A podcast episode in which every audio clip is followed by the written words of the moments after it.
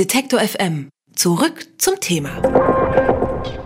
Immer mehr Vögel bei uns in Deutschland sterben. Ein Grund dafür die Landwirtschaft, die mit Pestiziden gegen Insekten vorgeht. Wenn nämlich immer mehr Insekten sterben, dann gibt's auch für die Vögel nicht mehr genug Nahrung, was dann dazu führt, dass der Bestand vieler Vogelarten zurückgeht. Über die Zusammenhänge zwischen Vogelschwund und Landwirtschaft spreche ich mit Sven Trautmann vom Dachverband Deutscher Avifaunisten. Dort ist er für die Beobachtung von Brutvögeln zuständig. Hallo, Herr Trautmann. Hallo. Seit 1989 sind in Deutschland mehr als zwei Drittel der fliegenden Insekten verschwunden. Gleichzeitig geht die Zahl der Brutvögel in Deutschland zurück. Wie genau hängt das jetzt zusammen? Wir haben tatsächlich äh, in unseren Zahlen aus unserem Monitoring-Programm äh, festgestellt, dass äh, von den Vogelarten, die in Deutschland zurückgehen, seit 1990 können wir das ungefähr sagen bei den häufigen Vogelarten, dass viele Insektenfresser sind. Und das bedeutet, wir können da schon zumindest äh, vermuten, dass es einen Zusammenhang gibt äh, zu dem Fehlen von Nahrung, zu dem Fehlen von Insekten, insbesondere von kleinen Insekten. Mhm. Dieses Schädlingsbekämpfungsmittel, die ich erwähnt hatte, die richten sich dann ja auch erstmal gegen die Insekten. Sind die Pestizide denn auch für die Vögel selbst gefährlich? Es gibt Untersuchungen, die bei einzelnen äh, Gruppen dieser Mittel nahelegen, dass es da auch direkte Einflüsse geben kann. Aber ich denke, äh, der indirekte Einfluss äh, über den Verlust der Nahrung ist sicherlich als größer zu bewerten. Dieser Rückgang von Insekten, ist das der einzige Grund dafür, dass äh, Vogelarten zurückgehen oder gibt es da noch andere Gründe?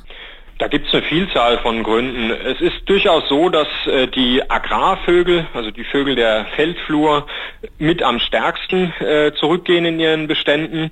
Aber das liegt nicht nur daran, dass es keine Insekten gibt, aber es liegt auch daran, dass sich insgesamt die Landwirtschaft verändert hat. Mhm. Da ist äh, sehr viel intensiviert worden in der Bearbeitung. Die Strukturen, äh, die in den Lebensräumen gehen auch verloren. Zum Beispiel Hecken oder Randstreifen. Mhm. Und die Vögel können sich da nicht in dem Sinne so schnell anpassen.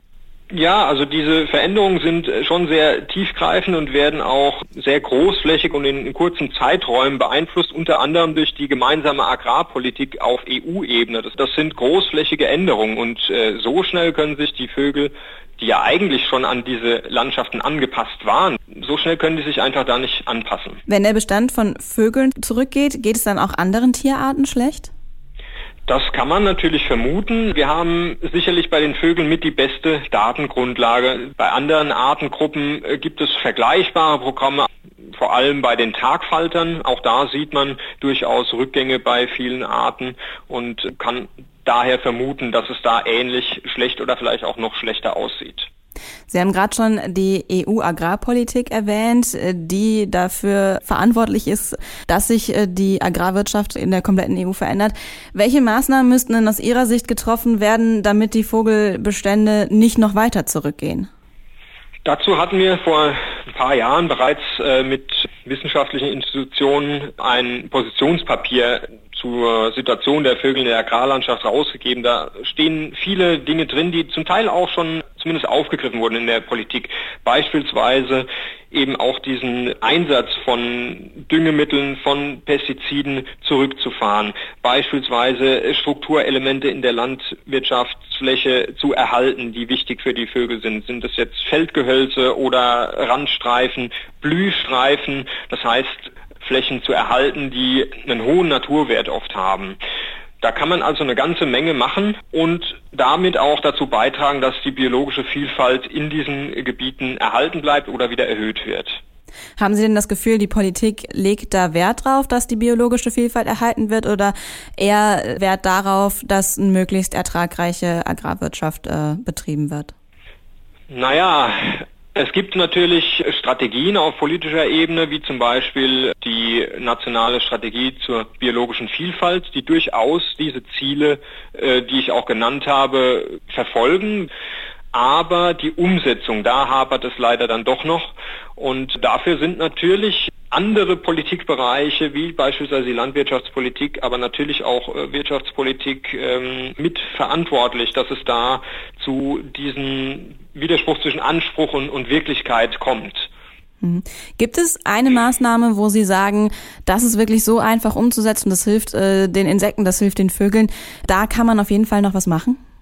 Also als relativ wichtig wird von vielen Experten empfunden, dass man Blühstreifen oder mehrjährige selbstbegrünte Ackerbrachen anlegt und das Ganze dann äh, überwiegend sich selbst überlässt. Das ist leider eine, eine Maßnahme, die noch nicht in der Fläche angekommen ist. Sie wird oft propagiert, sie wird auch in einigen Bundesländern tatsächlich als Agrarumweltmaßnahme anerkannt und gefördert. Das Problem ist aber, dass gerade diese Fördermaßnahmen heutzutage noch nicht so attraktiv sind für die Landwirte, als dass sie sich äh, das dann tatsächlich äh, umsetzen würden. Wir sind der Meinung als Naturschutzverband, dass hier ein Umdenken stattfinden muss, dass letztlich die Leistung äh, der Landwirte für den Erhalt der biologischen Vielfalt honoriert werden muss. Und zwar so honoriert werden muss, dass es auch wirklich attraktiv ist und dass es nicht attraktiver ist, einfach so weiterzumachen wie bisher. In Deutschland geht der Bestand von Brutvögeln seit Jahren zurück. Über die Gründe und mögliche Gegenmaßnahmen habe ich mit Sven Trautmann gesprochen. Er ist Spezialist für Brutvögel beim Dachverband Deutscher Avifaunisten. Vielen Dank für das Gespräch. Dankeschön.